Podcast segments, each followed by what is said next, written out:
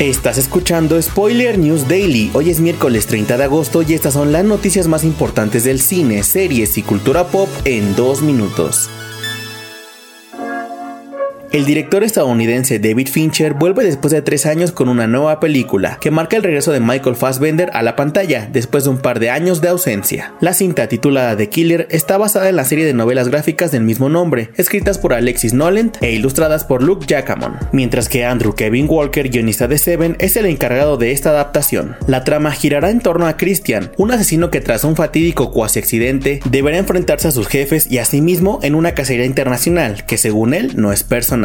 La película llegará a cines seleccionados el próximo 26 de octubre, para después hacer su arribo a la plataforma de Netflix el 10 de noviembre.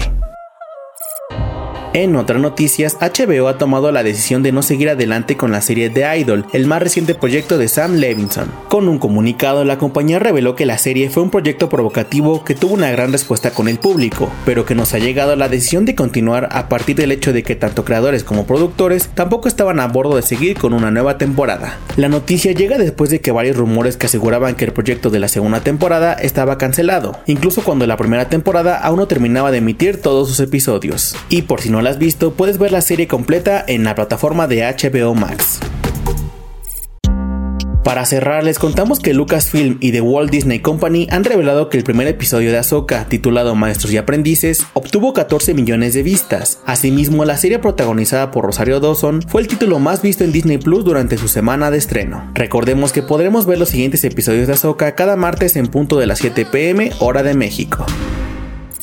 Esto ha sido todo por hoy. Recuerda seguir este podcast donde sea que lo estés escuchando para enterarte de cada nuevo episodio. Si te gusta nuestro podcast, suscríbete, califícanos y recomiéndanos. Yo soy Miguel Estopa y Spoiler News Daily es una producción de Spoiler Time y Posta. Hasta mañana.